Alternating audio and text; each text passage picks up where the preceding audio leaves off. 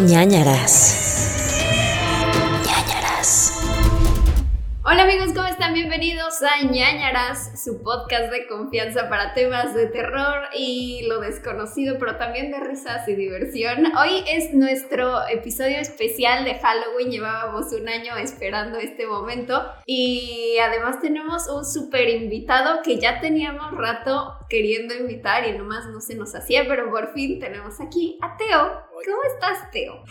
Hola, ¿cómo están? Yo soy Teo. Fíjense, voy a comenzar con las historias de terror. Hace un año hicieron un especial en vivo eh, de Ñañaras Ajá. Podcast y me habían invitado para ser partícipe de este show. Y resulta ser que mi comadre decidió estrenar una película ese mismo día. Sí, es y terroríficamente no llegué y me siento muy apenado desde aquel entonces. Pero aquí estamos, claro que sí, Eh. ya.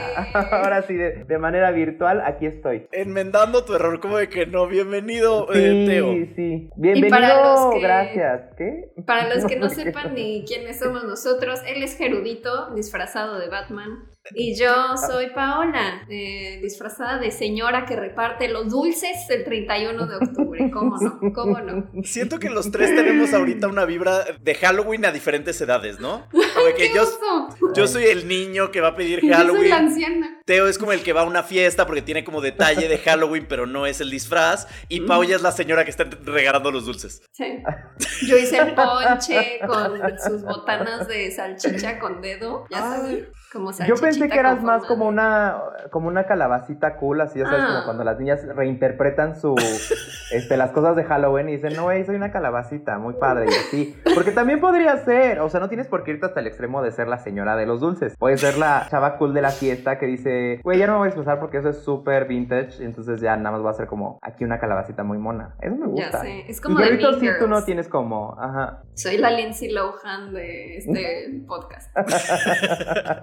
Siempre es bueno ser la Lindsay Lohan, podría ser la Glen Coco, ¿sabes? Entonces, Sí. oye, hablando de que este es el bonito especial de Halloween, quiero saber de ustedes cuál ha sido su mejor Halloween, su peor Halloween, ¿tienen alguna historia, algún disfraz extraño que hayan hecho alguna vez? ¿Les gusta pedir dulces? ¿No les gusta pedir dulces? ¿Cómo viven Halloween ustedes? Yo no pido, o sea, creo que cuando era chiquito sí pedía dulces, pero porque en, en el edificio donde vivíamos todos nos conocíamos y éramos muy amigos, entonces era más bien como celebrábamos todos juntos, se ponían de acuerdo los papás y ya íbamos nosotros con nuestro disfraz. Y creo que mi Halloween favorito, mm, es que tiene mucho que no voy a Halloween. Hubo uno donde me vestí como de, que hoy ya no lo puedo hacer por temas de ser políticamente correcto y cuidar nuestras maneras de dirigirnos hacia otras personas, pero una vez me disfracé como de Dalai Lama, o sea, como que tenía una mantita de acolito roja y me puse encima como una cosa amarilla y muy mona enredada, una tela y luego me hice unos, este, en las manos me hice como tatuaje de henna pero con Sharpie. Pero como soy muy niña los plumones me quedó increíble, entonces yo me sentía, bueno, el más soñado y yo era Bollywood y tenía aquí mi puntito rojo y muy mono. Me gustó mucho ese, pero pues hoy ya no puedo hacerlo, ¿verdad? Por la apropiación cultural. Y está bien, está bien, ya lo viví,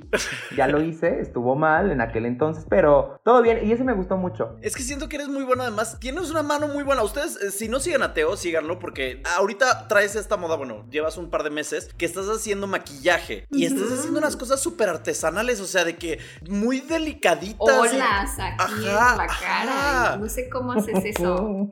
Yo por eso me dije, me tengo que producir un poco hoy de maquillaje para no que diga como, y está aquí. De hecho, le No, dije a Jeru, oye, es que, y si Teo con sus maquillajes y me maquilla o algo, yo me voy a ver mal. Y él no, güey, no le dijimos nada, no lo va a hacer. Y si me tira el evento, no, sí lo pensé, pero hoy tuve un día bastante complicado. Pero sí, pues me encontré en la pasión del maquillaje y me di cuenta que, pues, me salía bien. Fíjate, o sea, fue de esas cosas que dije, ah, mira, sí soy bueno. Y entonces ya que me di cuenta que era bueno, dije, ah, mira, pues sigamos haciéndolo, está muy divertido. Y está muy divertido, o sea, es que a mí me divierte mucho. Soy una persona muy ansiosa y me relaja un chingo. O sea, cuando estoy así como full, digo, ya en la noche digo, ok, vamos a tomarnos un momentito y vamos a hacer estas cositas que me hago en la cara. Y me relaja mucho y me pone muy de buenas. Entonces también es como un poquito terapia. Y te digo, al final también sé que si me salen padres. Entonces digo, pues mira, dos pájaros de un tiro, me relajo y tengo fotos para Instagram. Hay uno que me encantó que hiciste como de cara, como de músculos, como de Attack on Titan. Ah, el último. Sí, justo Sí. lo quería hacer de Attack on Titan. Que tengo ahí un tema porque como nada más me hago como la mitad, o sea, la gente que no sabe, eh, que, que está apenas conociéndome, cuando llega a mi Instagram va a ver que nada más me maquillo como la mitad mitad de la cara porque la idea es que sean como barbas. Y con ese sí fue como de, es que si nada más hago la mitad, o sea, si nada más hago la barba se va a ver como raro, o sea, no, no necesito más espacio. Y ese sí lo hice más grande y una de mis inspiraciones fue Attack on Titan justamente. Dije, pues sí, los titanes me dan mucho miedo, me dan mucho terror. Y el chiste de esta serie que estoy haciendo de Halloween, de maquillajes de Halloween, es que son cosas que me den miedo a mí. Entonces tengo este del, del músculo, tengo el primero que hice fue el póster del Silencio de los Inocentes, que tiene aquí una mariposa y a mí me da terror. O sea, esa mariposa a mí me da terror y las mariposas en general me dan terror. Entonces, pues ahí voy, ahí voy. Esperen próximamente más maquillajes de Halloween. me encanta. Sí, Pau, eh, ¿te gusta maquillarte, Pau? Siento que O sea, no me gusta, pero yo no soy buena. Es que no soy tan chica de los plumones. Entonces, lo máximo que llegué a hacer, de pronto me dio una época de nail art y entonces me hacía así como figuritas. Me acuerdo que Mm. tenía unas, por ejemplo, de serial killer y entonces me ponía como blanco y nada más como manchas de sangre. Me encantaba. De mujeres Pero- asesinas, dices tú. Pero no tanto así como de maquillarme, no, soy más de disfraz, o sea, de que prefiero comprarme como el disfraz y la peluca y así, pero no tanto, o sea, a lo mejor y si le supiera más, si me voy a poner a ver tutoriales para aprender. Porque, porque además tú tienes esta cosa de cosplay, que pues al final del día es disfraz. ¿sabes? Entonces está padre, ¿no? Sí, pero lo máximo que he llegado a hacer es de Harley Quinn, que pues, Ajá. está súper sencillo, o sea, no es así como una creación. ¿No habías hecho también de la Mujer Maravilla o ya me estoy inventando yo? Mm, de ese hecho como pseudo, porque es como un, un vestido y ya no es tal cual el disfraz. Mm, o sea, tengo los accesorios y así, pero Amo. Tengo el látigo y la corona y los brazaletes y el calzón y el corpiño y Pero todo, los uso para otras cosas. pero la armadura no. A mí me encanta, pero ¿Y tú, yo, Jeru? yo no, no, o sea, saben, ustedes me, creo que son de las personas que más me conocen, ustedes dos, saben todos mis secretos y algún día me muero, gente, ellos dos pueden contarles de mi vida. Entonces, Uy, sí. a mí lo que me pasa es que si no hay una razón divertida para hacerlo, no lo hago, ¿sabes? Entonces, Mm. No sé, no soy tan fan. No tengo esta como la mano delicada como la tienes tú, Teo, que puedes hacer esas mini líneas y así.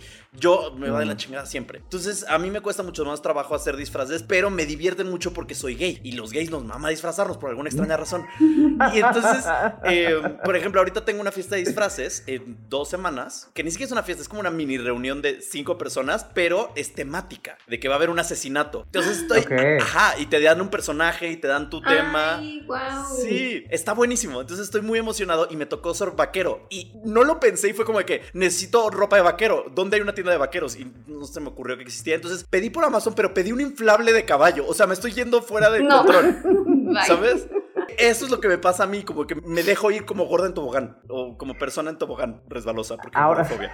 no me cancelen. Persona de cuerpo diverso, dices tú. Sí, perdón. es que sí, es complicado con la corrección política. Pero, ¿sabes qué? También, justo ahorita que dice que a los gays nos encanta disfrazarnos, sí, tienes toda la razón. Pero también luego hay, eh, o sea, la ventaja de no tener estos cuerpos de gimnasio es que los, los gays que tienen, hegemónicos, estos gays que tienen estos cuerpos, me me dan muchísima flojera. Porque justo dicen, es como de, tu tema es vaquero, entonces ponen un calzón blanco y un sombrero de vaquero. El Y es Mean como de, Girls. "Güey, hueva, Ay, ajá, sí. o sea, es como de, no, échale ganas. Y las personas que no tenemos ese cuerpo, claramente, pues vamos, le tenemos que echar el triple de ganas, ¿no? Es como de, no, me pido mi, este, mi, mi caballo de Amazon para que llegue y me, y wood y me pongo a coser y me pinto la cara y todo. Y es muy divertido, eso sí es muy divertido, la verdad. Pero sí, qué padre, qué padre que le echen ganas ambos a- al Halloween y al cosplay y a, Amo. y a, A a disfrazarse. Está increíble, sí, sí. Es- a mí ¿sabes? también me encantaría, pero como que siento que no encuentro el tiempo para disfrazarme. O sea, como yo me podría disfrazar todos los... De hecho, he pensado empezar a hacer cosplay de anime porque soy súper teto y me encanta el anime. Pero digo, ay, no, es que tengo que conseguir quien me haga la armadura y un vestuarista Es que, que me haga es la caro, medida. además. Sí, O sea, también, porque- también es muy caro. Pues los cosplayers lo hacen ellos mismos, entonces como que ahí vas solventando los gastos. Pero si quieres pedirlo, son carísimos. Entonces sí, Sí. como que, que- es de uno cada tres años. Porque Hay que preguntarle a Andrés. Andrés Navi tiene como el tiene un ahí. No quiero revelar sus secretos. Tiene sus contactos. Tiene sus contactos. entonces te lo le puedo preguntar para que te los pase y puedas hacer cosplay. Que mira, por ejemplo, Andrés Navi es un hombre que tiene un cuerpo muy bonito y que de todos modos se le echa ganas. O sea, él dice, no voy a hacer este Robin. Bueno, que también él tiene que ver con que él no es gay, ¿no? Entonces a los gays sí nos gusta como mucho enseñar todo, pero como él no, supongo que por eso le echa más ganitas y dice, aunque tenga este cuerpo, de todos modos voy a ser el mejor Robin del mundo. Y, Vemos, porque ta- Andrés también se la vive enseñando más cuerpo que gay. Ah, sí, sí, sí, pero no cuando se disfraza, cuando se disfraza, o sea, Sí. cuando se disfraza sí, sí pide el calzón muy ajustado, y está bien, cada quien, o sea, aquí estamos para darle like a sus fotos, pero, o sea, no es como que nada más eh, se vaya por el calzón, ¿sabes? O sea, es como que sí se arma todo unas botas y la capa y le, le, Ajá, le- le al detalle, entonces sí, No, sí, yo, eh, sí, sí lo hace muy bonito el Andrés Navi. Yo, la verdad, en Halloween soy como papá de Paulette, escondo el cuerpo, totalmente. ¿Sabes? muy, pronto, muy pronto, muy pronto, perdón. Me preocupa ya tu estabilidad mental, güey. Como en un meme que nos hicieron de Gerudita hablando de bebés muertos y yo preocupada, así de ya. ¿En qué me metí? Habla de muchos bebés muertos, perdón.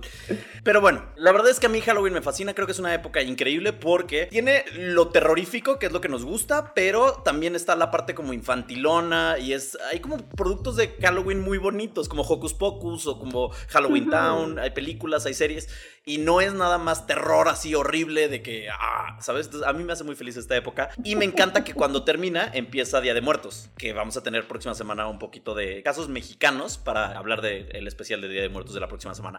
Pero, pues bueno, yo soy muy feliz en Halloween, no sé ustedes. A mí es mi época favorita del año. Sí, Sí, me, gusta mucho. Bueno, ahorita porque también he tenido un mes complicado, pero normalmente a estas alturas ya estaría puesta aquí toda la estera y la ofrenda de este lado y los gatitos. O sea, te- sí tengo en mi closet un espacio, literal, así como Navidad, tengo mi espacio de Halloween y tengo mis toallas de baño y mis jaboneros. O sea, Amo. sí es, o sea, también tiene que ver con que soy gay y me gusta eso de decorar. Somos señoras. Soy señora y soy gay, o sea, soy las dos. Entonces, doblemente, yo ya tengo armado todo en mi cabeza lo que quiero hacer, pero este año no me dio tiempo. O sea, la próxima semana lo haré, pero sí me fascina, me cae muy bien Halloween y Día de Muertos también. Y gente, les recomiendo que vayan a ver el canal de Teo, que es Pepe y Teo, en donde tienen en octubre todo el mes, eh, tienen el mes del terror y se disfrazan y hacen cosas que neta no paras de reír. O sea, que yo lloro de risa cada Ay, vez vi el de sorteo y así. de la cocina. El de las monjas, sí, regresaron para esta temporada. Hay, hay, mucha, hay mucha cosa. Nos disfrazamos a veces a lo menso y a veces sí le ponemos empeño. Y está muy divertido. Son todo el mes del terror. Así se llama el mes del terror en Pepe y Teo. Y todos tienen temática de terror, claramente. Entonces, pues ahí vaya, véalo, disfrútelo, ríase, gózalo. Y saque ideas también para disfrazarse, porque hay unos muy sencillos. Ayer yo Sí. traía una bata. En el video de hoy voy a traer una bata ahí nada más vomitada. ¡Listo! ahí está. Como de Ricky Morty. Rick. Ajá. Á- Ándale, pues, pues más bien se supone que era yo el exorcista, pero mira, terminó siendo una cosa. Ahí Mi usted póngale fue- nombre cuando lo Mi vea. favorito es cuando te disfrazaste de la Cenicienta. O bueno, de princesa. Ah, gran, gran, gran disfraz, sí. Fíjate que ese vestido nunca me cerró y ahora mucho menos. Pues ya te lo podrás imaginar, para un vestido de niña, pues ahí todo pegado, yo con la pechuga de fuera, porque aparte un pechugón. Y me hicieron como una peluquita muy bonita que era muy similar a la de la... Era la Bella Durmiente, era muy similar a la, A de la Bella Durmiente. Pero a mí, por el tipo de carita también que tengo, parecía yo Peggy. Sí, y sí, yo sí. decía, bueno... Pero aquí andamos, claro que sí, vamos a dar el 100 y disfrutemos este Halloween. Pero sí estuvo muy divertido, estuvo muy bonita, la verdad. Me encanta. ¿Quieren empezar con las precomoniciones de esta semana? Ay, que empiece Teo, que va a abrir esta sección el día de hoy. Gente, las premoniciones son las premoniciones que hacemos en este podcast. Mm, La verdad no tenemos ningún fundamento para hacerlas, solamente nos conectamos con el universo y pensamos en dos cosas que pueden aparecer o no pueden aparecer. Acuérdense que estos episodios los grabamos una semana y media antes de que salgan. Entonces, eh, pues cuando salen y, si hay noticias de este tema, es algo bien extraño, nos pasa cada semana. Entonces, eh, Teo, ¿qué, qué, qué sientes que el universo te está diciendo? Es que mi universo es muy retorcido, muchachos. No importa, no Y importa. no, retor- no- no retorcido en sentido Halloween ñañaras, en sentido, eh, sentido este, lascivo, te decía yo. Pero eh, lo que me está comunicando ahorita en este momento, ¿sabes qué? Creo que se va a morir un famoso. Ok, perfecto. Muerte de Sí, celebridad. famoso, sí, celebridad. No, Estados Unidos, me, me suena Ok. eh, bastante importante. Ok. Creo que esa se viene y por el tema del Día de Muertos nada más, no porque yo quiera que alguien se muera, la verdad. y sabes qué creo también que va a pasar, que, o sea, ya ustedes esto ya sucedió, ya saben que hay efectos secundarios Sí. de la vacuna del COVID. Ajá. Creo que van a encontrar más efectos secundarios de la vacuna, pero que ahora sí ya, o sea, mal, o sea, de que No padres. tu cerebro, ajá, te vuelves loco, Zombies. este, le quieres pegar a la gente, o sea, ya furia, loca. Y ahí va a comenzar el fin del mundo. Ahí lo tienen. 28 días después. Ajá, ajá. Qué padre. Yo ya soy inmune al COVID, entonces ya no hay un pedo para mí. Eh, Ganadores, amigos, salimos de esta. Pau, ¿qué precomunizas? yo creo que algo relacionado a un vampiro. Ok. O sea, vampiro. como que van a descubrir algo sobre que alguien era un vampiro o van a abrir una tumba y tiene sangre en la boca o algo así. Ok. Ok. O sea, algo de un vampiro y algo de un video de un animal extraño. O sea, Animal como extraño. no identificado. Ok. No sé si tipo un monstruo como el del lago Ness o algo así, pero que salga un video de... El de chupacabras, dices. algo. Ajá, O sea, de el que un nuevo video del 2020. chupacabras, sí. Ok. Perfecto. Terror. Eso sí me da mucho terror. Y Terror. yo, la verdad es que ahorita me conecté con el universo y dos personalidades. En esta ocasión tengo dos personajes, dos celebridades que estoy precomunizando. Una es Gloria Trevi. Algo va a pasar con Gloria Trevi. O sea, no, Sí. no siempre tiene que ser malo, puede ser algo bueno, ¿saben? Chance le dan una estrella en el. Paseo de la Fama, no sé, alguna tontería así. Ya, ya tiene. Eh, el Paseo Otra de la. Fama Una gira, dices. de gira mundial. Guadalajara. Eh, no sé, una gira mundial, un nuevo sencillo, un nuevo disco, puede ser algo medio malo, puede ser algo... Nuevas COVID, pruebas le da COVID. de- Mariboquitas abre la boca una vez más, no lo sé, algo va a pasar. Algo va Ay, a pasar. no, ok. Y Uy, eso el- sí me dio miedo. ¿A quién no? Y la otra persona que, que llegó a mi mente fue la güereja. Algo va a pasar con la güereja, ¿ok? Ok. Ok. La güereja. Tal vez es el regreso a la güereja, tal vez... No sé, algo le va a pasar a la güereja, ¿ok? Entonces esas son mis precomunicaciones de esta semana. Ok. A ver. Voy a a estar al pendiente de la güereja, ¿eh? Porque esa sí me, me parece muy aventada, Gerudito. Me No, parece es que te fuiste muy... Pero está bien. Teo, ha pasado cosas bien raras. Un día dijimos así de que. Dije de la nada de que Selena. Y el día que salió el episodio, salió el tráiler de la nueva serie de Selena. Así, de que no lo habían anunciado ni nada. Este. De repente Pau dijo Vin Diesel. Y ese día salió el nuevo. el sencillo de Vin Diesel como cantante. Entonces, han sido como varias coincidencias extrañas que creemos que estamos desarrollando poderes, ¿no? Esperemos que no se cumplan las de hoy, porque no fueron buenas. Las de ustedes. Sí, no, yo, yo dije, yo dije pura cosa trágica. Sí. O sea, yo ya empecé el apocalipsis. Yo ya dije, ya, Ya. vámonos, Decretado. vámonos de planeta. Oigan, Sí, eh, ya, ya. Para este episodio necesitamos recomendar algo. La recomendación de la semana, ¿cuál sería para ustedes? Quiero empezar contigo, Pau. Eh, voy a hacer un poco trampa porque todavía no lo juego bien, pero es un juego que se llama Phasmophobia, que no sé si lo han visto. Ahorita está Mm, como en el top 5 de los más jugados en Twitch. Y es básicamente ser un cazador de fantasmas, pero en un juego. O sea, como todos estos shows de Ghost Hunters, Ghost Adventures, todos esos, eres un grupo de cuatro personas, o sea, juegas con otros tres y están, hay siete mapas, o sea, puedes estar en una casa, en una escuela, en un manicomio y, y, o sea, tienes que estar investigando algunas pistas para poder identificar qué tipo de fantasma está en esa en esa zona. Hay un líder que tiene que ir como guiando a los jugadores para que cumplan objetivos y el punto es que trates de lograr encontrar al fantasma o identificar qué tipo de fantasma es en cinco minutos porque a partir de esos cinco minutos se empieza a poner ya agresivo. Denso. O sea, de que este, te empieza a susurrar en el oído, prende y apaga las luces, o sea, sí está muy, muy de terror. Una Eh, cita para mí, dices tú. Sí, tal cual. Ok.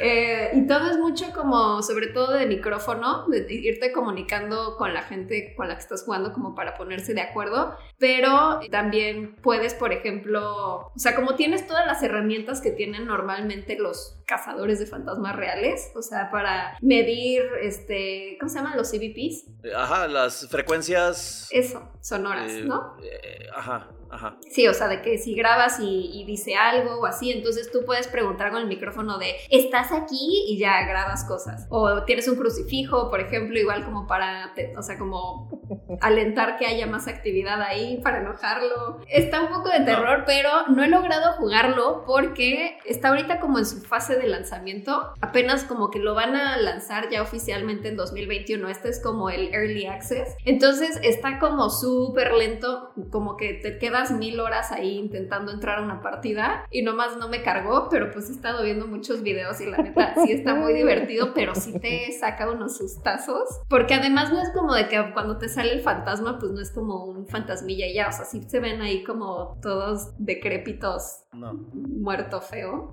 Aparición, diabólico. muerte, claro. Ajá. Eso, eso no, eso, eso no le juego. Eso no le Fasmofobia, pues Ay, ves está cosas para peores, PC. Gerardo. No, no, no, no, no, no, yo. Jueguen conmigo, ándale. No, no, no. Yo súper sí me encanta. Bueno, no me encanta jugar juegos de terror. O sea, he jugado poco.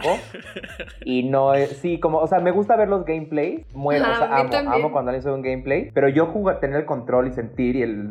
y el o sea. Sí, no. No. tampoco soy tan fan. Pero si haces gameplays, en cuanto salga, yo ahí voy a estar en fan número uno viendo cómo se juega ese juego. Yo Pero no, Sí. jamás, mm, mm. jamás lo jugaría. A o mí me menos. dan terror, pero como Ajá. que siempre he tenido esa curiosidad de como ir a una cacería de fantasmas real. Entonces como que dije, bueno, mínimo en un videojuego. Entonces lo compré, pero siento que va a ser una mala idea que yo lo juegue, la verdad. Yo jamás De lo que no voy a dormir. O sea, solo jamás. Chance y para un video, pero con gente lo haría. Pero solo nunca. O sea, así como de que, ay, mm, se me antoja jugar esto. No. Porque este Y además ¿por lo puedes ¿Por qué te jugar quieres con lastimar? VR en realidad No. virtual. No, Menos. no, ese sí es un, el demonio. O sea, Estoy el pensando VR si jugarlo para Halloween, nada más por Halloween. Bendiciones. Bendiciones para ti. Te deseo lo mejor. Bendiciones. Ok, pues Teo, quiero que me recomiendes algo. ¿Qué nos recomiendas? Les voy a recomendar anime, porque les digo, amo el anime. Un anime que se acaba de estrenar que se llama Jujutsu Kaisen, que está en Crunchyroll. Es un nuevo anime de aventuras de maldiciones japonesas. Hay muchos monstruos. Vamos en el segundo capítulo y se estrena cada semana. Entonces, usted, si lo quiere agarrar, va a buen tiempo para ahorita irse como cada semana empapándose de este nuevo anime. Y al parecer, pues hay objetos malditos alrededor del mundo y más en Japón, porque en Japón pues creen mucho en esas cosas de los demonios. Y hay un equipo especial que se encarga de ir a ver estas maldiciones, intentar desterrarlas o, pues sí, este, como mantenerlas en sus objetos. Y está muy padre, está muy chingón. Creo que es más acción que terror, pero sí tiene este elemento de los demonios y fantasmas japoneses que están ahí como, ¿sabes? Como intentando eh, poseer a una persona o, ¿sabes? Está, está cabrón, está cabrón y el diseño también de las maldiciones está muy divertido. Yo eso les puedo recomendar porque, pues, amo el anime y está muy bueno. Les digo que llevamos dos capítulos, esta semana se estrena el tercero y ya próximamente, pues, veremos qué pasa con este anime. Me encanta. Mm, suena eh, muy bien. Gracias. Además es una recomendación variada porque nosotros nunca recomendamos nada de anime. Y hay unas cosas Ay, muy llámenme cada semana para darles Sí. el anime de terror. Hay un chingo de animes de terror que siempre estoy yo ahí fan atrás de... De, de hecho pensé en otro también, se llama Another. Ese ya es más viejo, búsquenlo, pero ese sí es terror, terror, terror. O sea, fantasmas, escuela, muertes, eh, mueren niños de 14 años porque pues están en la secundaria. Pero está cabrón. O sea, ese también búsquenlo por si quieren. Ese sí ya está como en todas las plataformas, siento. Ok, perfecto. Pues yo les voy a recomendar esta semana la película de Halloween, porque se me hizo muy temático para esta semana. Pero eh, en específico quiero hablar de la de Halloween del 2018, porque hay, o sea, está Halloween la original, que salió en 1977, si no me equivoco, algo así. Pau, ¿sabemos? ¿Tenemos idea? Creo que sí. No sé la fecha 78. Específica. Ok. 78. Y han salido muchas secuelas. Un buen, ¿no? Pero básicamente lo que me gusta de esta, que es eh, Halloween, literal se llama Halloween nada más. No es Halloween 2, Halloween 3, nada de esto. Salió en 2018 y vuelve a aparecer Jamie Lee Curtis, que es diosa del mundo. Y me fascina porque está muy bien hecha, te da mucho ambiente. Se me hace una muy buena manera de reiniciar una franquicia. Y el próximo año sale Halloween Kills, ¿no? Me parece que es la secuela de esta. Y es una maravilla. Amo porque hay momentos donde todos estos como estereotipos y clichés del terror que existen de que ves al asesino y de repente volteas y ya no está, lo hacen, pero en esta película lo hacen con la buena, la protagonista, que es Jamie Lee Curtis. Entonces, como que voltean un poco el juego en el donde el cazador se vuelve cazado y me fascina cómo lo resolvieron. Después de tantas secuelas y así, para mí esta es la mejor que ha habido de todas las secuelas. Después de la original, o sea, esta es la que se- según yo deberías de ver. Sí, además tiene como referencias de las películas anteriores. O sea, sí se siente como secuela, pero a la vez como reboot. Está, está muy Sí, cool eso. así es. Salió en 2018, está dirigida por David Gordon Green y además sale Judy Greer, que es amor puro, hecho mujer, que es la que siempre aparece como la amiga de la protagonista o la dama de la protagonista. Y de hecho tiene un libro que se llama como Siempre la amiga, una cosa así,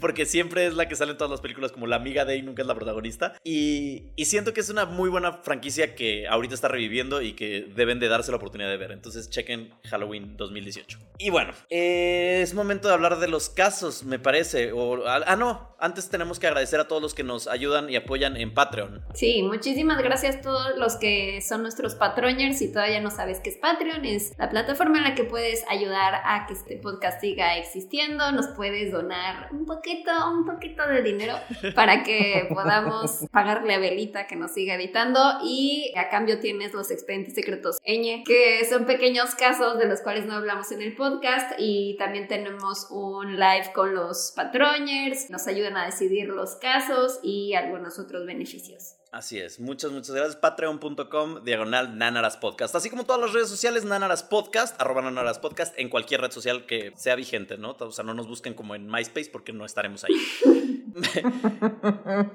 High five. Antes de empezar con este podcast, quería mandarle un saludo muy cordial, muy cordial a Diego Boneta, porque es su podcast favorito, me dijo el otro día. Entonces, eh, pues nada más, gracias Diego por escuchar este podcast y por estar al pendiente y espero que te guste este especial de Halloween. Hablamos en la más noche, tú y yo. Y gracias, Diego, por esas escenas que nos diste en Luis Miguel, sin playera, ¿Y nos dará? sin pantalones y sin todo lo que nos diste. Más allá de tu talento histriónico, porque sí creo que lo tiene, creo que es un buen actor, pues también, también le gusta darnos lo que nos gusta. Se Nos agradece. da. Oigan, ¿les parece bien que iniciamos con los casos? Muy Denle, estoy listo para aterrorizarme. Ok, perfecto. El día de hoy, amigos, tenemos dos casos, uno para uno yo. Para los que no conozcan el podcast, siempre hacemos uno de, de vida real, un asesinato, o una desaparición, un secuestro, algo así. Y hacemos uno paranormal. El día de hoy me toca empezar a mí y yo voy a empezar con el tema de vida real. Y bueno, Pau, Teo, ñañers, patroñers, cualquier persona que esté escuchando este podcast. El día de hoy les voy a contar la historia. Es una historia que pasó en la noche más terrorífica del año. Obviamente en Halloween. Teníamos que hacerlo temático, entonces la historia de hoy viene en Halloween. Es una historia, pues, que a mí se me hace bien intensa porque es como Clue. Vamos a jugar a Clue un poco en este episodio. Entonces, ustedes dirán quién asesinó a quién, quién mató. ir resolviendo pistas y así. Pueden ir- no les voy a decir quién es hasta el final, pero el tema es que hoy necesito que todos nos teletransportemos mentalmente a Napa, California, exactamente el 31 de octubre del 2004. ¿Se acuerdan que estaban haciendo el 2004, el 31 de octubre? Mm, no. Eh, ni me acuerdo cuántos años tenía, 15 yo, Halloween, 2000. No, no, No. hay memoria. Mm. Ni idea. Bueno, pues si les ayuda a recordar, en el cine teníamos las películas de Saw, acaba de salir Saw, acaba de salir. The Mm. Grudge con Sarah Michelle Gellar y Finding Neverland, que me hace llorar muchísimo y quería hablar de esa película. es muy linda. Ok, ahí está. O sea, me acuerdo de haber ido a ver al cine So. Eso sí lo recuerdo, pero no recuerdo nada más. Yo también, eso es mi película favorita de la historia de terror, entonces eh, estoy seguro que la estaba en el cine en ese momento. Y la canción, el número uno en el radio, era My Boo de Usher con Alicia Keys. ¡Wow! ¿Cómo iba esa? You My will boo, always my be boo, my my boo. boo. Remember when we were older. Ay, no me suena. My boo. ¿Vieron Creo ese falsetón? escuché. Era muy El buena. talento, ese también era una excusa nada más para cantar. Que era La verdad sí, estoy tomando clases. Sí, sí, lo, lo vi, lo vi. Pero Oye. muy mala canción, no, ni te acuerdes, Pau. No, no. No. estaba tan buena. A mí sí me gustaba, era linda, un Eh. bonito dueto. Bueno, por cierto, Usher va a sacar una residencia en Las Vegas el próximo año, lo cual me Ok, Uy. Pero sigue existiendo en Las Vegas. Para este punto de la pandemia. Ya, no, ahora es un Costco y un Walmart de 5 hectáreas. Con zombies. Según Con zombies. Teo, el próximo año ya va a haber zombies El próximo ahí. año, sí, no hagan tantos planes, muchachos. Usher, No, mala idea. no, no le auguro una buena residencia. O sea, verdad. aparte pasamos de Britney a Jennifer López a Usher. O sea, siento que ya van en picada porque saben que ya se va a acabar el mundo. Pues Sí. Pero tuvimos Lady Gaga también. Y... Que, que según yo también Usher es como súper grande en Estados Unidos, o sea, como que la gente lo quiere mucho, entonces, y es, es un gran showman, o sea, baila muy bien el, el señor, y también tiene un cuerpazo. Ven, siempre llego a ese punto, no sé por qué. Sí, pero... estaba pensando si se han filtrado las nudes o el pack de Usher, ¿no, verdad? Mm, creo que no. Me Creo que no. y sí, pero mira, igual ahorita en lo que tú me estás contando, yo buscaré aquí. Luego, luego, rápido. Investigacionesteo.com. Regresando al condado de Napa, había una casa de dos pisos en los suburbios, en- específicamente en la calle Dorset. Era una casa que le había encantado a Adrienne Insognier, así se llama, Adrienne, ¿no? Adrianita para los cuates, la Adri. Y entonces, Adri, pues, la verdad se quiso mudar a Napa. Napa, entendamos que Napa es un condado que está cerca de eh, Sacramento y de San Francisco, en California, pero no es un lugar que hay muchas cosas. Está al lado del Valle de Napa, donde hay muchas vinaterías, muchos viñedos, pero ya, ¿sabes? O sea, no es un lugar para una persona como de 20 años. que Donde como, vive el "Uf". papá de Juego de Gemelas. Exacto, Y ya. exacto. Mm, y No ya. hay nada más. Mm, mm. ¿Y ya? Pues bueno, Adrián dijo, yo quiero vivir en Napa. A mí es mi sueño vivir en Napa. Entonces se va para allá. Eh, Adrián era una ingeniera en el sistema de aguas de Napa, pues le quedaba cerca. Entonces dijo, ah, pues quiero vivir acá, ¿no? Y Lauren es una amiga suya que le dice, vente a vivir conmigo, seamos roomies. Esta casa está preciosa, dos pisos. Ya sabes, la típica casa. Si están pensando en una casa de suburbios gringa, de cualquier película gringa, es esa. La Ok. típica. Entonces, eh, Ahora, me parece sospechoso eso de que le diga a la amiga que se vaya a vivir. Eso me suena a estamos tapando una relación lésbica. Porque, pues, los tiempos no eran los óptimos para salir del closet. No, yo, nada ya tengo, yo ya tengo una sospechosa. ya, Yo- conjetura ya, ya, hecha ya, número ya uno. aquí ya, ya resolví el crimen. Gracias. Vamos con Pau. Cuéntanos, Pau. ¿Qué Sí, porque, o sea, una cosa es si estuvieran en una ciudad y es como de, ay, me sobra una habitación en el depa, órale, pues ven, seamos Ujú, roomies, pero, O sea, ay, me voy de- ir a la nada, ahí en el viñedo, ven, comparte conmigo esta casa. Eran de- o sea, vivían en la zona las dos. Las dos eran de la zona, eran de California, las dos nada más. Así le Eh. llaman ahora, eran de la zona. Qué. La zona rosa. Wow, amo. Eh, Soy de bueno. la zona. Somos de la misma zona. El tema es que le dijo, vente a vivir conmigo. Y ella dijo, sí, yo también quiero vivir en una casa en Napa. ¿Por qué no? Y dijo, ok, Ajá. vamos. No eran lesbianas, caray. Este, bueno. vemos. Vemos, vemos. Vemos, vemos. Se conocieron porque eran muy atléticas las dos. Las dos. No, es que no me estoy ayudando en lo más mínimo, ¿verdad? Mm, mm. Eh, el punto es que Lauren era instructora de coach. De, coach de voleibol, instructora de voleibol o coach de voleibol. Ok. Y pues bueno, se llevaban bien, eran amigas, dijeron vamos a vivir juntas en esta casa, sí, perfecto, ¿no? Lily era una amiga de ellas dos, la amiga mutua, una amiga en común. Lily les dice, es la casa perfecta para ustedes dos, deberían de mudarse, todo bien, ¿no? Y entonces dicen, va, pues nos mudamos, ¿no? Ya, no eran mejores amigas, pero eran conocidas. Entonces se mudan a esta casa. La neta es que no les estaba saliendo el gasto, por más que apoquinaban, entonces decidieron tener una tercera roomie, ¿ok? Mm, así Ya. le llaman en APA. Mm, ya veo a dónde va Dios esto. Eh, Sí, sí, sí. Que vamos a tener un viñedo, Eh. vente. Vamos a emprender Estaban juntas. el buscándose punto es su que le dijeron, mommy. Le dijeron a Lily, le dijeron, Lily, ¿por qué no eres nuestra tercera roomie? Y Lily les dice, yo no porque ahorita estoy viviendo con mi novio que se llama Eric. Entonces Ah. no voy a ir con Mm. ustedes, ¿no? Lesbianas. Este... Entonces buscan y eventualmente aparece una persona que se llama Leslie, ¿ok? Entonces tenemos a Adri, a Lauren y ahorita se mudó Leslie, ¿no? Son las tres que viven en la casa.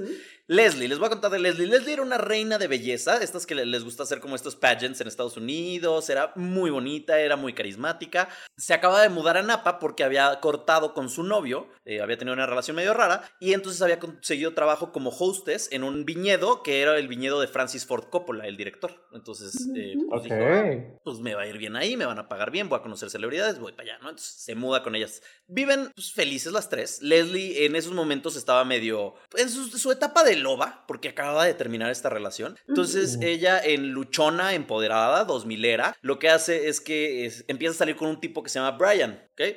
Brian le regala un coche, Brian se enamora perdidamente de ella. Brian y a los... ¿Sabemos cuántos coche. años tiene Brian? Ajá. Brian y, Brian y Leslie tienen 24, 25 años. ¿Qué pedo Y Brian le regala un coche. Ajá. Y Brian le regala un coche, ajá. O sea, creepy. Yo a mi pues novia a los 24 le regalaba un lapicero. O sea, Un chocolatito. Yo el, yo el tesorito es lo único que les regalo. y a veces ni lo regalo, me lo roban. Pero ni Bueno, pero también, también tiene su valor, tiene su valor. Tiene su valor, que- tiene su valor. sí. El punto es que cortan y él estaba muy enamorado, diagonal obsesionado con ella, y terminan y él se va como muy a una depresión terrible y hasta hace una página web Ay, en no. tributo a ella. No, güey, Así como como, que- yo en Ok. el 92 haciéndole página a Justin Timberlake. Bueno, no en el 92, pero yo creo que por esas No, te fuiste muy atrás. Creo que justo era como en el 2004. y Sí. Yo tenía mi página para Justin Timberlake. Tu blogspot, dices tú. Sí. y pues sí, entonces hace una entrada del blog donde dice como Leslie era hermosa, es hermosa, es una gran persona, es una luz, no sé qué, etc, ¿no? Y entonces Miedo. pues, súper creepy, ¿no? Pero bueno, ella no nada más termina y sale con otra persona, esta otra persona se llama William. William sale unos meses con Leslie, pero de repente Leslie le dice, "No, ¿sabes qué? No, hasta aquí a la chingada porque la neta está raro, no era un güey como muy normal y además lo raro era que el papá de William, William Sr., como que le tiraba la onda a Leslie y le marcaba Ay, todos los días. Entonces Leslie dijo, güey, esto está súper creepy, yo no quiero que el papá me esté marcando a mí. Bye. Entonces termina con él también, ¿no? Si supieran de las historias que yo sé de chavos que el papá y el hijo al mismo tiempo, bueno, o sea, ahorita Leslie diría, por supuesto, o sea, hay mucho beneficio, Hay mucho, hay mucho dinero y mucho... hay, hay mucho dinero y mucho, o sea, tienes por un lado el dinero del papá y por otro lado tienes el ímpetu del hijo El y los estamina. dos igual, ahí está, sí, claro, puede ser, puede ser la propia novia y madrastra de tu novio, fíjense. No sé, no, yo no sé si podría. O sea, Mm, ¿Y si te embarazas y ya no sabes si es tu hermano o tu hijo? ¿O qué? ¿qué? No, eso, no sé. Tú vas a Sí, en mi cabeza. Sí, si le embarazas, Que puede ser tu hijo y tu hermano al mismo tiempo, Ajá. ajá. Sí, está, es- está el gato padre. de Schrödinger, versión bebé. Eh, exactamente, ¿No? exactamente. Bueno, hablemos de otra de las chavas, chavas de este lugar. Oye, ¿no? pero yo me, me quedé con el coche. O sea, es como si.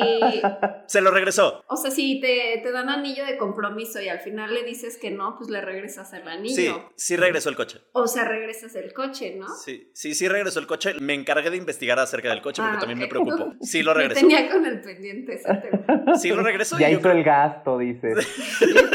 ya No, y hizo el el gasto el seguro- muchacho. La tenencia, deja tú el gasto, ¿no? Sí está caro. Y las otras, Lauren estaba muy enfocada en su trabajo de coach de voleibol. Voleibol. Estudiaba ciencias políticas y era soltera, Lauren. ok. Mientras que Adri tenía un novio llamado Christian y en realidad eh, no hacía mucho más que estar en su casa o irse a tomar cafés con Lily, la otra amiga, y ver a su novio. O sea, era como que no tenía muchos hobbies la mujer, ¿no? Ok.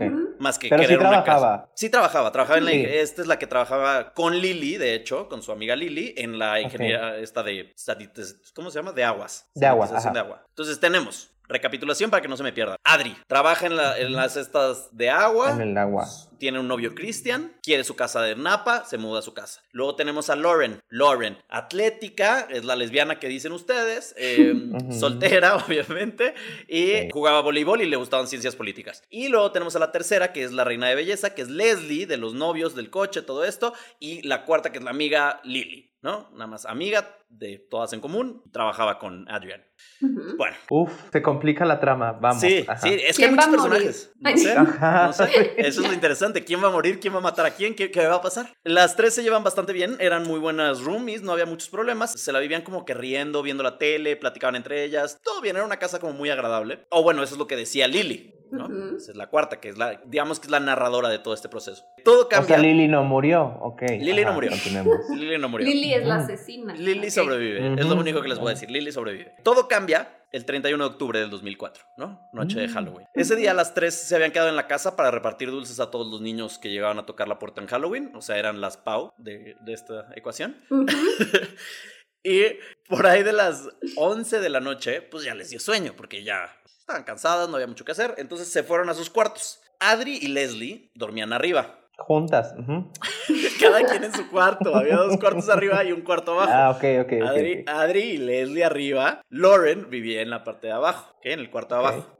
Ok. Pasan un par de horas y aproximadamente a la una de la mañana, de repente, eh, Lauren se despierta porque escucha ruidos. Entonces, escucha como que alguien está entrando a la casa y dice, ah, es alguna de las lobas de arriba, le invitó a su güey, A a, su su, señor, a su, ajá, su fuck body. Y entonces dice, bueno, pues ni pedo, lo ignoraremos, ¿no? Se vuelve a acostar. Y en eso escucha un grito, pero grito culero. O sea, hay que un grito de una mujer gritando por su vida y diciendo, ayúdenme, ayúdenme, y reconoce que es una de sus roomies. Mm.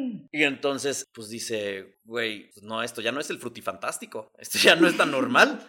Entonces, lo que hace es se levanta, abre tantito la puerta y dice, pues es una de las dos que está arriba, ¿qué está pasando? Y entonces escucha pisadas que se acercan a las escaleras rápido y que empiezan a bajar las escaleras de una manera súper brusca y torpe. Entonces, se caga para adentro y dice, ni pedo. Y entonces se vuelve a esconder en su cuarto. Y dice, yo no me voy a meter a este pedo. Y entonces escucha que esta persona empieza a correr y empieza a tirar cosas y dice, puta madre, puta madre, puta madre. Entonces agarra, sale de su cuarto y se va, pero en vez de irse hacia la entrada principal, lo que hace es que Lauren se va hacia el jardín. Sale por la puerta trasera. Llega a la puerta trasera, está como que afuera en el jardín sola y dice, ah, verga, soy una estúpida. No hay salida de aquí. Entonces, eh, Ay, no. quien sea que se haya metido a la casa me va, pues me puede matar muy fácil. O sea, no tengo cómo Como escapar. cualquier película de terror, las Sí. decisiones más tontas. Sí. Las decisiones más tontas. Vámonos al cuarto donde no hay salida. Ah, Sí, ah, ajá. Y entonces escucha que en la casa se oye como que se, se joden unas persianas y oye mucho ruido y de repente ya no escucha nada. Y entonces dice, bueno, pues ya no está. Mm. Entonces, a los dos minutos lo que hace es vuelve a entrar a la casa, se asegura como que checando que no hay nadie, ya no hay nadie, pero oye como que está alguien todavía gritando de arriba. Entonces, sube. A ver, gente, yo ni de pedo me vuelvo a meter, no sé ustedes, yo ni de pedo. Ni de pedo. O sea, los amo, pero si ustedes dos están allá arriba y están gritando y me pasa eso, benditos, o sea, bendiciones para es ustedes. que pero en Sí, esa época sí, todavía sí, no había celular, ¿o sí? 2004 sí, sí había. Bueno, sí, como no. sí había, pero eran, sí, los Nokias Sí. esos feos, sí, chiquitines mínimo- como tabicones. Te metes a O buscar sea- el celular para llamar al 911, ¿no? agarró el celular, si lo agarró, subió a ver qué estaba pasando y de repente cuando sube las escaleras se resbala y dice como puta, Ay. este, alguien dejó, hay sangre. ajá, ¡Ay! un charco de sangre estúpidamente grande y dice, oh, ok, aquí algo pasó. Y entonces, pues, es decir, ninguna de las dos estaba en sus días, digo, no era tan fácil que fuera otra cosa, ¿no? Entonces se asoma al cuarto de Leslie y ve a Leslie y a Adri tiradas en el cuarto llenas de sangre. Y dijo, Mm. pues no, ni pedo, yo no me quedo aquí. Entonces lo que hace es agarra su celular y se va. Una de ellas estaba muerta, la otra no, la otra estaba agonizando, pero Ay, dijo, ni pedo, si regresa por mí este güey, yo no me quedo. Entonces agarra su celular, se sube al coche y le marca el 911 en el camino. Escuché la llamada del 911 y la vieja está diciendo como de que hay mucha sangre, nos atacaron, no sé qué está pasando, no sé qué. Y entonces como que bueno, vamos a ver qué pedo, ¿no? Dijo, o sea, literal palabras textuales de ella fue, parecía una película de terror. Yo pensé que no era real lo que estaba pasando. La policía llega a los cinco minutos, encuentran a Adrian muerta y a Leslie viva, pero se muere a los minutos porque tenía eh, más de 20 acuchilladas. Ay, no. Ujú, O sea, pero es que aparte, sí, no sé cuál es el desenlace, pero sí están bien enfermitos los gringos. Que, o sea, ¿qué tal que sí se mete un loquillo y dice, ah, es Halloween, quiero matar a alguien hoy? Y se mete a tu casa. Sí, claro. podría ser. Sí pasa. O sea, no solo las películas, hay casos documentados que seguramente se hablaron o se hablarán en este podcast de gente que nada más dice, ay, ¿por qué no hoy? Hoy es un gran día para entrar a una casa de alguien extraño y, acabar con su vida. Ok. Pau. Y la otra, eh, no, el remordimiento de la que estaba abajo de no haber llamado antes a la policía o quedarse a ayudar a la otra. Ay, no. Yo Horrible. ya estoy. Bueno, estoy sospechando de ella también. Sí, A ver, sí, Eh, eh, continuemos.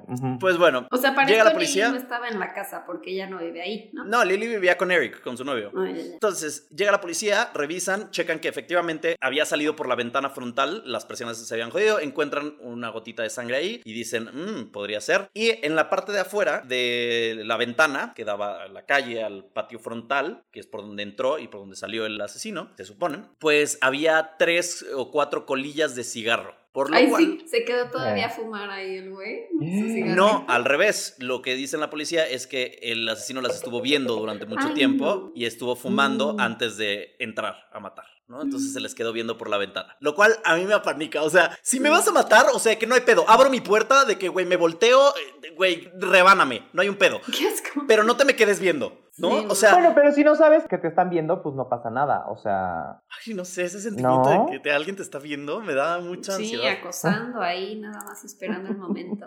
Si me vas a matar, quiébrame, pero no me, no me hagas eso, ¿sabes? No me Como hagas en un Among for- Us. foreplay. O sea, si te Sí. van a matar en Among Us, que te maten ya, no que te estén ahí acosando. Ay, yo sí soy de esos. Sí, La neta, yo sí. yo aunque no sea el, El el impostor. traidor, el impostor, sigo a la gente para poner, sacarla de pedo. Nada más, para que anden ahí checando Sí, qué pedo. sí, sí, sí. No, yo, yo tengo complejo de Dios en Among Us cuando soy impostor. Entonces voy y veo a alguien y me le acerco y digo como, ¿mereces morir? Y entonces lo pienso y entonces veo si lo dejo vivir o no. Y eventualmente Eres siento muy que esa... psicópata. Soy psicopatísima, psicopatísima. Sí. Perdón. Eh, La verdad Pero es que... es que Teo quería invitarte porque tengo miedo por mi vida. porque cada semana pasa esto. Perdón. Sí, sí, yo, yo sé, yo sé. Estoy aquí yo para ayudarte, pero pues me voy en este capítulo, entonces Dios quiera que resolvamos en estos minutos. Saquen a Pau de aquí, por favor.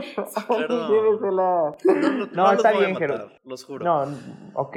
Bueno, Eh. porque sí sabes dónde vivo. Qué estrés. Ok, sé, adelante. dónde, sé dónde viven los dos. A ver.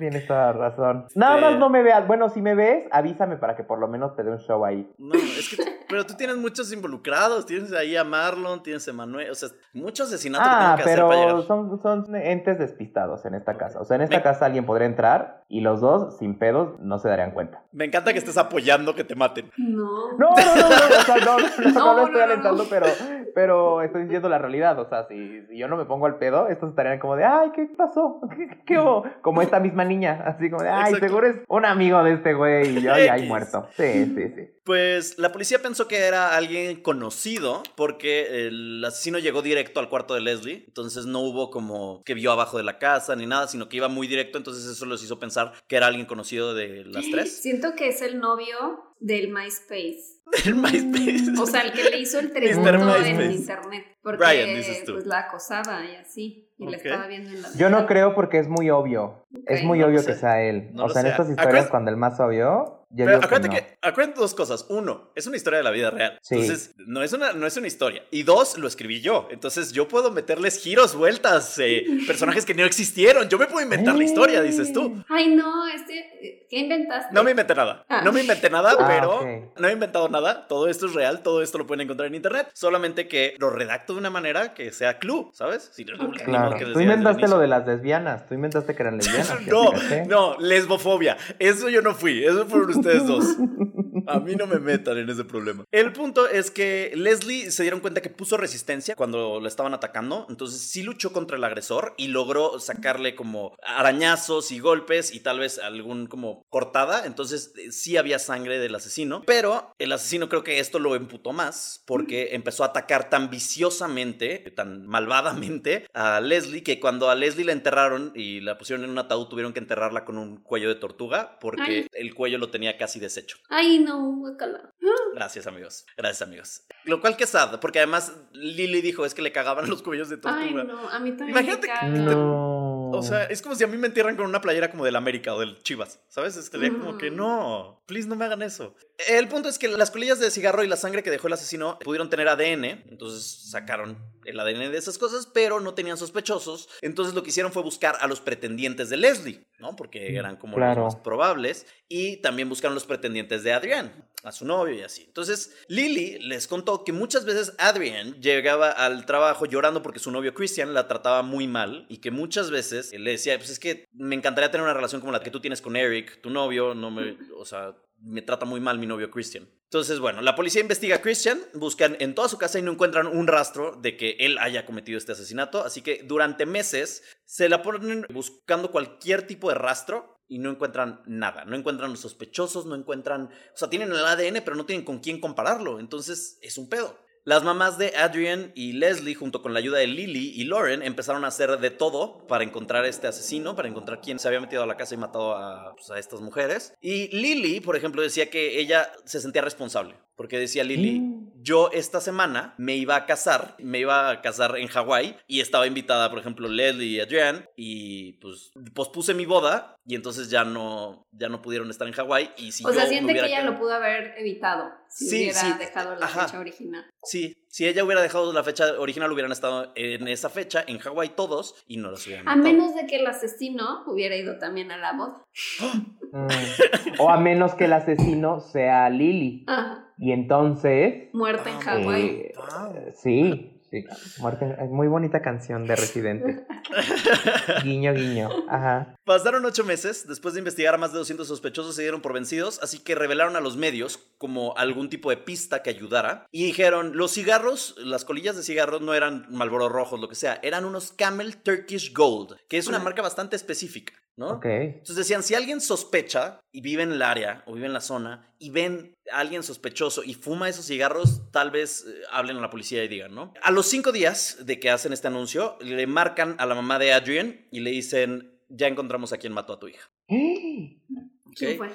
El hombre que mató a, estas mujeres ya había mandado unas cartas suicidas a sus propios papás diciendo me voy a quitar la vida por lo que he hecho. O sea, estaba muy arrepentido. Y entonces los papás llegaron y le dijeron, no, güey, no te mates, ve con las autoridades y asume tu responsabilidad de lo que pasó. Entonces se entregó él mismo y cuando el detective le marca a la mamá de Adrian para ver quién era, le dice el nombre y la mamá de Adrian se choquea porque en estos ocho meses ya había conocido a esta persona y lo había visto fumando cigarros Camel Turkish Gold y no nada más eso, la mamá de Adrian había dado un discurso en su boda porque el asesino Mm. era Eric Couple, el esposo de Lily.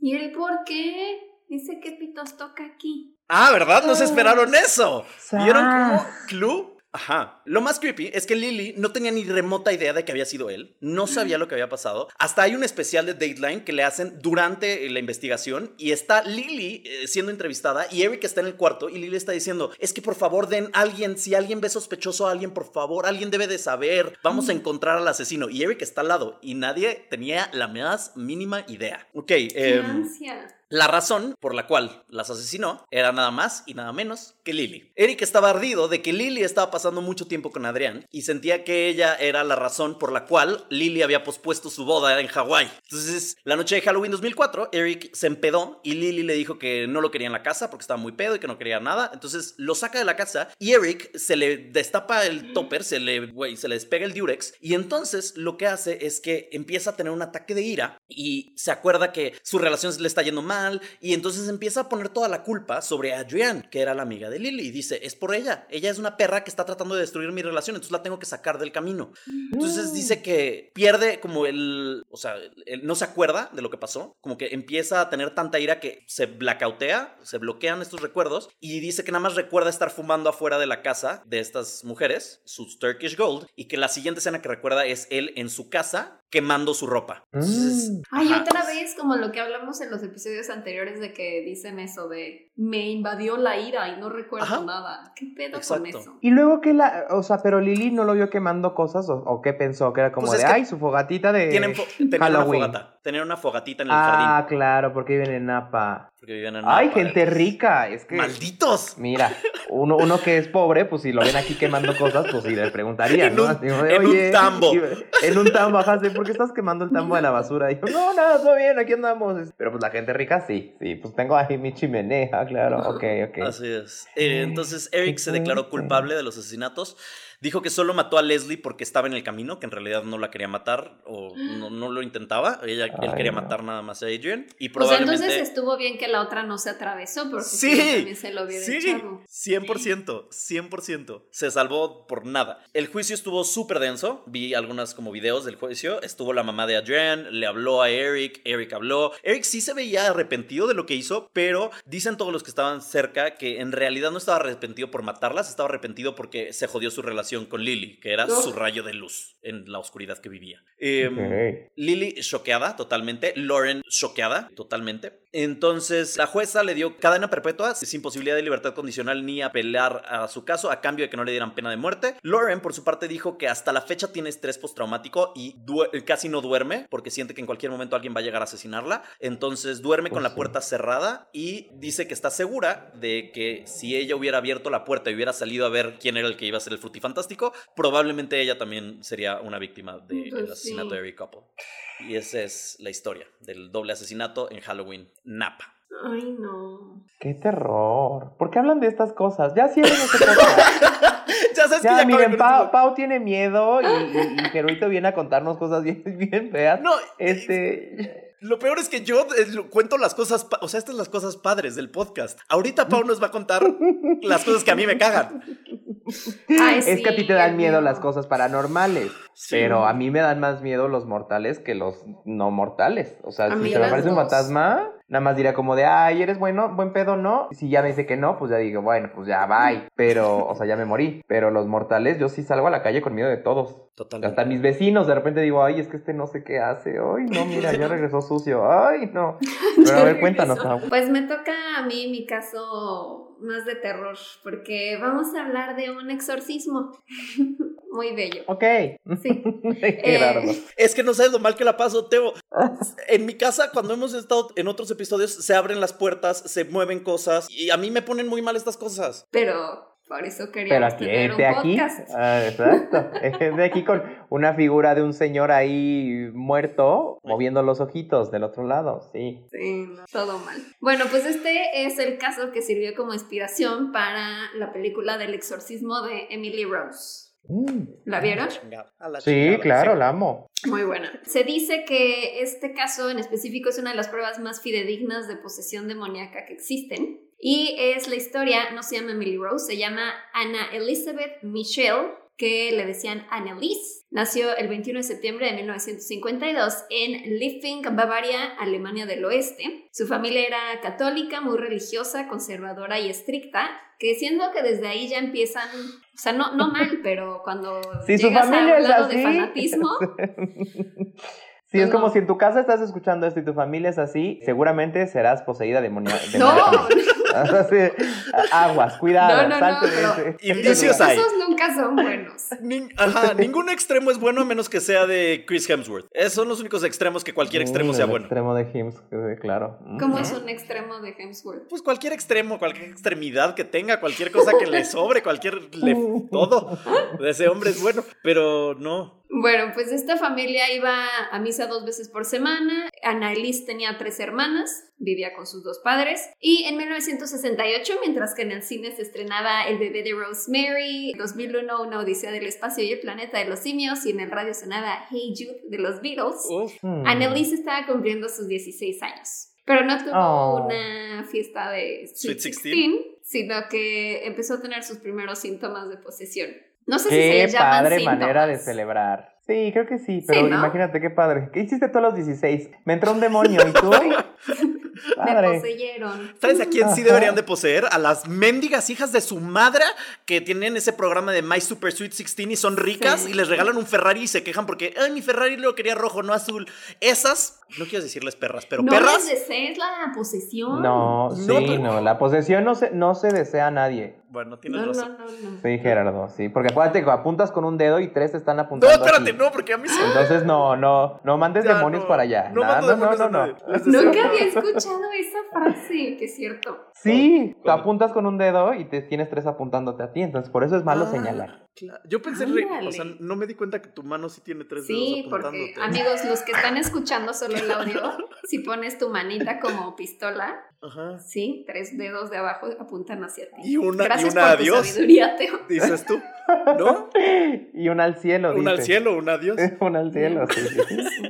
La voy a usar ahora siempre, esa frase. Está Bueno. cabrona. Pues Annalise a los 16 empezó a tener convulsiones espontáneas y severas y la llevaron al hospital y le diagnosticaron epilepsia del lóbulo temporal, así que le empezaron a dar eh, medicamentos para epilepsia. Pero ella decía que por más que tomara medicamentos no le hacían nada, o sea, como que no sentía ninguna mejora, le empezaban a dar más de estos ataques epilépticos y de pronto dice que su cuerpo se ponía rígido y sentía como un enorme peso, como si alguien se sentara en su pecho. Se y le subió daba el muerto. Como, ajá, como que se te sube el muerto, pero podía estar parada y de pronto igual sentía así como que le daba la rigidez y le daba una leve parálisis, entonces a veces no podía ni siquiera hablar. porque como que se le paralizaba toda la cara. Ok. Fue enviada a un hospital psiquiátrico donde dijo que empezó a ver caras diabólicas por todas partes, en todos horarios del día, o sea, no era solo en la noche, también durante el día. Y le recetaron una nueva medicina que se usa para tratamiento de psicosis, incluyendo esquizofrenia, conductas anómalas y alucinaciones. Y por ejemplo, ella ahí dijo que veía caras dobles en la pared y dijo tienen siete coronas y siete cuernos. Lo cual no entiendo, o sea, Ok. Como una corona por cuerno. No sé. No, Pues puede ser del, o sea, eso como del catolicismo, del cristianismo, como la... Es que a veces las coronas no significa corona, corona como tal, o sea, como que son una alegoría a otra cosa. Cerveza. Pero me suena eso de las siete cosas. En la Biblia dice mucho el siete. el Entonces, 7. Se creó Yo ya le voy siete creyendo a esta niña. Ajá. Sí, siete trompetas, siete, siete sellos. Sí, si usted lee el Apocalipsis, bueno, de hecho toda la Biblia hay muchos siete. También en Harry Potter dicen un buen del 7. No sé por qué vino eso a mi cabeza, perdón. Ah, Harry ¿también? Que tengo miedo, ya me empezó a dar miedo. Bueno, pues en 1973 Annelies empezó a sufrir de depresión, seguía en el hospital psiquiátrico y decía que estaba empezando a alucinar cuando rezaba porque decía que empezaba a escuchar voces que le decían, estás condenada, te pudrirás en el infierno. Y así. Qué bonito. Qué amo, padre. amo, se lo dicen muy lindo. Sonaba muy lindo, digo. Estás condenada. Si oyes voces y así susurradas, ¿escuchas? ¿Sientes el alientito? ¿Tú crees? No, yo creo que no. ¿O nada más No, es porque el- están- No, porque no es tan físico, es como algo más mental, ¿no? Sí, sí, yo creo como que te llegan por algún lugar de la cabeza, entonces no sientes el aliento, a menos que sea ya un fantasma manifestándose físicamente, pero... Me espanté y es tu perro que está atrás de yo. Hablando de míralo, ay, sí, ahí está. Marlon, bebé. Ahí está. Él nos protege, no teman. ¿Por qué está viendo a la esquina? Ah, ¿verdad? Yo ya espantada. No, sí, sí está viendo a la esquina. Justo No, no empiecen. ¿Por qué empieza con estas Te lo cosas? es que sí está viendo, no hay nada ahí, o sea, en realidad si dices, no hay nada. Ahorita te mando la foto de lo que hay ahí y no hay nada. Cuídanos, Marlon. Hay gente que está escuchando y no ¿Qué viendo tal el que está viendo al Marlon Brando verdadero? Está viendo literal. Ay, estaría cabrón. Me gustaría tener un fantasma celebridad. O sea, estaría padre que fuera fantasma celebridad. Ah, Porque si no, pues celebridad, qué sí. hueva. Así como, ay, es una niña que se murió en el... Es Marlon Brando. Pasen a la casa de Marlon Brando, claro. Sí. Bueno, pues Annelies no mejoraba, ya llevaba varios meses en el hospital psiquiátrico y de hecho empezó a empeorar porque pues le daba cada vez más depresión estar ahí y durante cinco años estuvo tomando medicamentos pero no le hacían efecto y eso la frustraba mucho, pero ella estaba convencida de que no eran síntomas físicos sino realmente eran síntomas espirituales porque ella decía que yo siento que tengo algo dentro y necesito un exorcismo, pero los doctores decían, o sea, cuando decía eso, pues los doctores decían, no, cada vez está peor y es un tema mental. ¿no? Y pues le seguían dando medicinas. Después de un año salió del hospital y regresó a vivir con su familia, pero a partir de eso Annelies se volvió intolerante a lugares y objetos sagrados de la religión católica como los crucifijos, por ejemplo. Como intolerante, o sea, nada más los veía y decía como, ay, no, no me gusta. ¿o? Sí, eh, justo en una carta de un padre explica que, por ejemplo, no podía entrar a una capilla o así y decía que, que, le quemaba el piso, o sea, que sentía como si el piso fuera de fuego y que le quemaba muchísimo, entonces no lo podía soportar, que había gente que estaba rezando y mientras rezaban así en silencio, ella escuchaba como si les rechinaran los dientes a estas personas, así como un ruido Okay. súper estridente. Si veía como medallas de santos o imágenes, como que brillaban así, con un brillo súper intenso que igual como que no lo podía ver. Entonces como que en general era eso, o sea, como que le daba algún síntoma de que decía, no, no puedo ver eso porque me lastima. Ok. O sea, mejor eso a, a ser como, por ejemplo, intolerante a la lactosa. que, que es muy, es muy complicado, muy Está en todas partes la leche. O al En gluten. Sí, sí, y, te y los efectos no, no es como que te queman los pies, son efectos que tienen consecuencias. Entonces, mira, si vas a ser intolerante a algo, preferiría esos síntomas. Así como de, ay, me queman los pies, prefiero. Sí, porque. Pues es que así sabe ¿Te que vas? no se mete en ese lugar y ya, Sí. Claro, sí, sí, sí. como vampiro. Annelies fue una peregrinación a San Damiano que era organizada por una amiga de la familia y esta mujer comentó que Annalise no podía caminar frente al crucifijo y que se negaba a beber agua bendita, que también porque estaban bebiendo agua bendita, mejor te persinas, Te ¿no? la Pero echas, ¿Para claro. qué te la No sé, yo nunca he tomado agua bendita. No, es que no se toma. No, no me parece un ritual A lo mejor la señora dijo, no, esta, tómatela a ver si se te pasa esto. Y ella dijo, no, no, no puedo. Me suena como a los que decían al principio del COVID, así de que no, es que si tomas tantito cloro, matas el bicho de adentro, ¿sabes? Ah, Sí. A eso me suena, no, no se me hace algo médicamente bueno. Sí. Y nunca lo he visto tampoco yo en, en misa o así, ¿sabes? En celebraciones católicas. Nunca he visto como que alguien diga, ah, pues aquí me llevo mi agüita para tomármela Sí. en el... Sí, no, no. te la llevas para echarle a tu carro o para cosas así, pero no para... El agua bendita es agua, puede ser cualquier agua, nada más la bendicen, ¿no? Sí, Sí. según yo es agua de la llave, no es agua potable. Yo una vez llevé un- una botella de agua. Cuando me pasó lo del niño del hombro, ya saben, el episodio Sí. Ouija, fui a una iglesia y me llevé mis botellitas de 100 y ahí me las bendijeron. Y ahí la tengo Sí. todavía, ¿sabes? Pero si era. Ah, pero esa sí es agua potable, esa sí te Sí. la podrías A tomar. ver, tómale un día, un día tómale así nomás para ver qué pedo. En una de esas, te- santo, así ya, visiones de Dios, no sé. Este podcast se vuelve cristiano. Yo Sí. en. Mira, Pau estaría muy contenta. Creo que Pau diría gracias, sí, por Sí, favor, güey, yo ya de Dios. cantando aquí rezos. El alabaré, alabaré. Ajá. Bueno, pues esta señora dijo, no, está muy rara esta niña, no puede ver el crucifijo, no toma el agua bendita y además dijo que olía infernalmente mal, que también, amiga, o sea, ¿qué tal que nada más no usaba desodorante? Eso no significa que está poseída. ¿Qué pasa con esta señora? Bueno, pues esta señora también apoyó la noción de que la exorcizaran, entonces la llevaron la familia con sacerdotes para pedir el exorcismo, pero los sacerdotes se negaron porque, como les decía, no es tan sencillo pedir un exorcismo, exorcismo. necesitaban la autorización del obispo Burocracia. y eh, le dijeron a Annalise, no, tú sigue con tu tratamiento médico, probablemente no es nada y ya.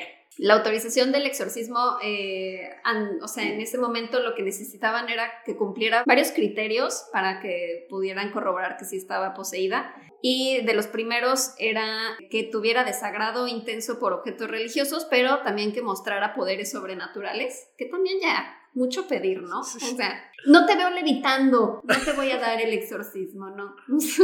Aparte estaría cabrón como ya tener poderes, ¿no? O sea, si yo, o sea, si se me mete un ente y de repente puedo mover cosas con los ojos, yo diría, bueno, pues ya, lleguemos a un acuerdo. Quédate a vivir aquí, pero pues también quiero disfrutar de, Quiero del poder. poderes. Ajá, pero, no- o sea, el ente no quiere compartir, ¿sabes? O sea, no. Por eso llegamos a un acuerdo. Si no estás culero, mira, es mi cuerpo. Martes y jueves O te sea, lo de doy. entrada. Te lo doy martes y jueves, haz lo que quieras. Y ya yo los demás días. Yo los fines de semana. Estaría padre. Martes y jueves así de que te he poseído y lunes y miércoles él en Matilda. De que ta, ta, ta. Limpiarle la casa. Estaría cabrón. y es así de, No te puedo ver el martes porque, pues ya sabes, Belcebú está dentro. O sea, ¿no? Un pedo así. Bueno, pero además en esa época como que los padres estaban negando mucho porque se había estrenado justo en 1973 El Exorcista. Entonces ya habían varios casos en los que habían fingido que estaban poseídos o la gente estaba ya como muy hipocondriaca. Entonces decían, no, es que siento que se me metió algo y al final pues no era nada, solo era su imaginación. Entonces le dijeron, tú sigue con tu tratamiento. Además estaba esta época en la que en los 70 había como un declive en el tema religioso, como que la gente ya estaba dejando de ir a la iglesia y estaba teniendo muchísimo auge la ciencia y sobre todo la psicología, entonces como que estaban tomando más en serio las enfermedades mentales y a los psicólogos, entonces decían, es que puede ser una enfermedad mental, puede que se lo esté Mm. imaginando y no está realmente poseída, ¿cómo lo podemos comprobar? Entonces fue un tema bastante tardado que pudieran realmente darle un exorcismo, pero en este intermedio en el que lo trataban de conseguir, Annelise empezó a tener conductas más extremas, como por ejemplo se paraba en medio de la habitación, orinaba y defecaba y luego lo lamía. Yo un lunes. Un lunes en regresando cuarentena, de la peda. Mm. Llevo Ah. 19 días de COVID encierro. ¿Tú crees que no lo hice? please, no. Eh, Wow. Y luego también llegó a comer carbón, insectos, y si alguien empezaba a hablar sobre Dios, ella se arrancaba la ropa. Gritaba por horas y horas, rompía crucifijos, pinturas de Jesús y rosarios. Que no sé por qué el rosario como que lo sentí más así de ay, porque como es quitarle cada bolita y así, es como, ¿no? Pues nada más la rompes, ¿no? Y es más, pues sí, pero eh, si se necesita más furia, porque un crucifijo pues lo avientas y ya. Pero el rosario sí tienes como que echarle fuerza. Sí, siento yo. ¿Sobrenatural, dirías tú? Muy, muy sobrenatural, exactamente. Miren, nada más, ahí está. su El prueba. poder del demonio. Ay, no. Y bueno, una de las cosas más extremas que hacía en Elise es que se arrodillaba y se volvía a parar y lo hacía cientos de veces al día, alrededor de 600 veces. Hasta que un día se rompió las rótulas de las rodillas y se empezó a reír. Y al día siguiente continuó haciendo lo mismo, otras 600 veces de arrodillarse, aún con las rodillas rotas. O sea, Uy. arrodillarse, arrodillarse y pararse, arrodillarse y pararse. Me suena a sí. rutina de Ismafit. Sí. Sí, y aún con las rodillas rotas te hace continuar. hace, te- que te obliga. Eso no es un demonio, era una mujer muy fit ella. Era la Bárbara O sea, de Regil, dices tú, de los Eh, 70. exactamente, lo malinterpretaron. Exacto. Era la bárbara, sí, totalmente. Una noche estaban cenando en casa y pues según la familia dicen que las manos de Annelies se empezaron a ver como más grandes y se oscurecieron hasta que se veían negras. Constantemente veían que de pronto se ponía Annelies de pie y de la nada como era como si alguien la aventara, o sea, como si la empujaran y la aventaran al piso. Y al principio decían como lo está fingiendo, ¿ok? Pero, o sea, sí era como muy natural de que estaba así de repente, ¡pum!, al suelo. Pero luego como que no se podía parar porque como que decía que alguien le estaba sosteniendo para que se quedara en el piso y pues empezaron a dar cuenta que no podía estarlo fingiendo porque sí le tomaba muchísima fuerza lograrse parar y entonces se notaba como la fuerza con la que estaba poniéndose de pie. Y lo peor es que constantemente caía sobre su cara y su cabeza cuando la empujaban de esta manera. Entonces ya era de que todos los días de la nada la empujaban, se quedaba en el piso, se volvía a parar, la volvían a empujar. Se le ocurrió que, ah, pues voy a poner cobijas en el piso y almohaditas, y entonces ya si, si caigo, caigo en blandito. Pero se daba cuenta que cuando la empujaban, justo como que veía que se quitaban todas las cobijas y las almohadas y caía en el piso otra vez. ¡Qué culero No, demonio! ¡Qué poca madre! Aparte súper bromista el demonio, así como de jaja, ¿no? O sea, ¡Ándale! ¡Ah, ¡Ándale! la quité! ¡Ah, uh! Aquí está tu almohada! Ya no está tu almohada, órale, pues, así. ¡Ole! Wow. Ay, pobre. El sacerdote Ernest Alt declaró que Annelies no pareció tener epilepsia, que nunca la había visto tener un ataque epiléptico y que él sí creía que estaba poseída, así que le pidió al obispo que autorizara el exorcismo. En septiembre de 1975, el obispo Joseph Stangl le autorizó al sacerdote Arnold Renz el permiso de exorcizar de acuerdo al Rituale Romanum de 1614 pero le ordenó que esto se hiciera totalmente en secreto. Y lo cañón es que pues era como la manera de exorcizar a alguien era algo que te basabas en algo que tenía cientos de años porque lo habían escrito en 1614 y de hecho lo actualizaron apenas en 1999 y es el que se usa actualmente. Pero hasta esa época seguían usando lo de 1614. El padre original que dijo, sí, sí está poseída, dijo que iba a asistir al otro padre en, la- en los exorcismos. Y la primera sesión sucedió el 24 de septiembre. El padre Renz dijo que Annelies tenía una voz masculina y gutural cuando él llegó. Y los padres de Annelies sí dijeron, no, sí, sí, no es la voz de nuestra hija. Sí, sí, es otra voz. ¿eh". La primera prueba del padre, como que llegó y dijo, a ver, le voy a dar una orden a Annelies con la mente, no voy a decir nada. Y entonces llegó y nada más pensó, sal de ella, di quién eres. Y de la nada Annelies lo volteó a ver y le gritó, no, corrió hacia él y le arrancó el rosario que tenía en las manos. Y por lo que estaba investigando, si una entidad es capaz de tocar objetos religiosos, significa que es una entidad extremadamente poderosa. O sea, porque sí le afectaba, sí le lastimaba, pero sí los podía tocar, sí le podía quitar el rosario y romperlo. Ok. Los sacerdotes tenían sesiones semanales con Annelies, la encadenaban en cada sesión y documentaban todo grabando audios de lo que estaba sucediendo. Y en estos audios se escuchan varias voces y gruñidos de varios tonos e intensidades. O sea, no es como que la misma persona haciendo... ¿No? O sea, Amo que hubo- había, un, había una entidad demónica que le hacía. es un perro, un perro demonio. Es que era muy bromista, te digo, o sea, le quitaba las cosas y de repente era como de miau, ¿no? ¿No? O sea, como que... Todo. El demonio bromista, sí. Annelies decía que cuando estaba en las sesiones podía ver a varios demonios bailando y brincando frente a ella y burlándose de los sacerdotes. Y durante las sesiones vieron que sus ojos se ponían negros y llenos de odio, que podía hablar en varios idiomas y mover telequinéticamente muebles en la habitación para distraer a los padres y que no acabaran de leer los ritos que tenían que leer de exorcismo. Annelies era capaz de pelear contra ellos y dicen que tenía la fuerza de varios hombres. Descubrieron después de varias sesiones que no tenía a un solo demonio dentro, sino que habían varios demonios tratando de poseer su cuerpo, incluyendo a Belcebú, Mm. a Lucifer, a Judas, a Caín, a Nero y también habían dos arrimados. Estaba un sacerdote caído del siglo XVI, que ahí siento que ya es como, ay, yo también quiero, métanme Era- en la lista. A mí se me hace como el All Stars de los demonios, Sí. ¿no? O sea, sí están todos los fuertes. Fue como Eh, que. Estaban los pesados. Estaban los pesados, no era como que. Y de repente dijeron dos ahí como que, ay, mira, está abierto el portal, vamos. Sí. ¿no? O sea, como de... Sí, on Jaina. ahí- ah, ajá, ajá, sí, como que la misma analiza de haber hecho como de, no mames tú. O sea, Sí, ¿tú te, qué? te paso a Lucifer, Belcebú, Caín, por supuesto, pero tú no. Hubiera ¿Tú qué mínimo llegado un demonio cadenero para decir, no, no, ustedes no. No, No, ustedes y no. además Ajá. había alguien más. ¿Quién no? Hitler. Ok. Güey, ¿Hitler? ¿qué? O ¿Qué sea, haces se- ahí? ¿qué? ¿Hitler, qué? Hitler Pues sale. estaba en Hitler Alemania y dijo, ah, pues yo también me uno a la fiesta, déjenme entrar.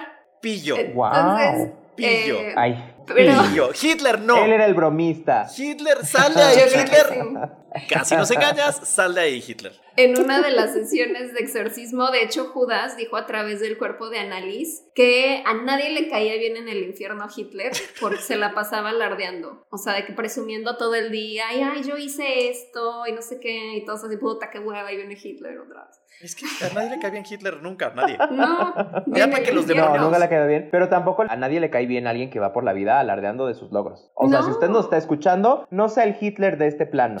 O, o sea, bueno, en el sentido estricto y en el sentido de no vaya por la vida a las fiestas diciendo, ay, yo hice, yo soy, yo la de. No, Ajá. nadie le va a caer bien. No. No, Sí. Hitler en. Bueno, pues después de que identificaron ya estos demonios, Annelies ya dejó de comer porque decía primero que los demonios se lo prohibían y luego ella por decisión propia dijo es que ya no quiero comer, o sea, ya no, no me nace, no, no lo necesito. Entonces, para este punto... dices tú.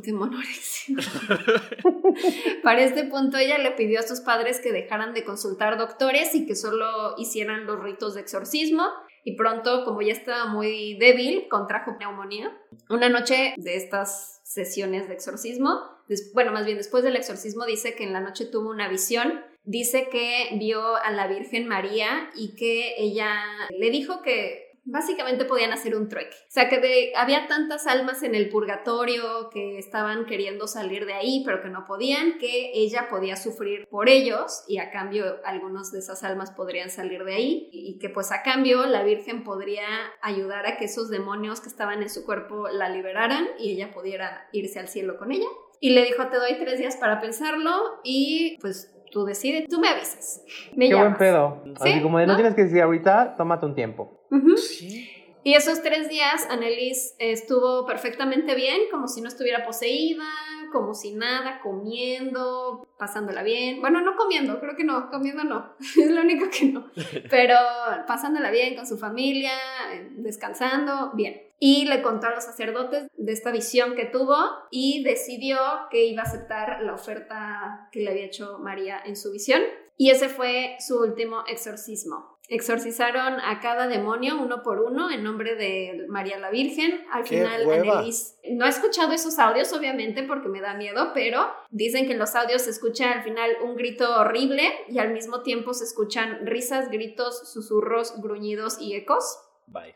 Y al final puede escucharse a Annelies diciendo, ahora soy completamente libre. Se escucha que Annelies Mm. le ruega al padre Renz que la absuelva de sus pecados y luego volteó a ver a su mamá y se escucha que dice, mamá, tengo miedo. Esa noche Annelies se fue a dormir y murió el primero de julio a los 23 años. O sea, literalmente... Ah, aparte de la visión, por cierto, María le había dicho, si aceptas esta oferta, algo va a suceder en julio. Y ella murió justo el primero de julio de 1976. Gente, es que 23 años. Súper chiquita. O sea, Britney no llevaba ni. O sea, Britney estaba como en su Britney. cuarto disco. sí. Imagínate. Mm, más o menos, sí. 2005 fue antes de Blackout. Sí, estaba en el In the Zone, acabando la gira, sí. Hmm. Sí, Pero muy, muy- bonita ella que aceptó el trato de la Virgen, fíjate. O Pues sea, que para que el salieran almas en el trato, ¿no? purgatorio. Ahora, Pues es que ella no tenía de otra también. O sea, era como de, pues mira, ya estás posesa. Pues Entonces, sí. pues puedes, puedes ser un mártir o puedes quedarte con tu posesión. Y ella dijo, no, pues buen pedo. ayudo hagamos el trato que tú quieres. además Claro, ya, sí. ya no estoy sufriendo aquí, ¿no? Ya que hueva Sí. Ahora. Así. No sabemos que era María. Bueno, Creo también. que sí era, porque sí se Pero yo sí, yo trato. también confío, confío en que sí. Mira, si ya tiene los demonios adentro, yo creo que sí era María la que le estaba diciendo de buen pedo. Porque si no si fuera un demonio, pues ya la tenían ahí a ella. ¿Para qué querían más de ella? ¿Les gusta a los demonios torturar, no? O sea, ¿cuál es la finalidad de un demonio? Poseer y torturar, no es matar, según yo, porque ya si matas es como si se te acaba la pila de tu juguete, ya no te sirve de nada. Pues es la malvadez del fin del demonio. Acercarnos a los pecados. Y hacer cosas malvadas a través de tu cuerpo, ¿no? Exacto, pero para eso necesitas Sí. estar vivo, no lo quieres matar, lo quieres de títere. Por eso María está Sí, bien. sí. María, eh, entonces sí era María la que bajó a decirle, oye. María. Sí. De todos Yo voto porque era. María. Yo Usted ahí déjenlo en los comentarios. Encuesta. este, en Twitter, en ¿Era arroba era podcast.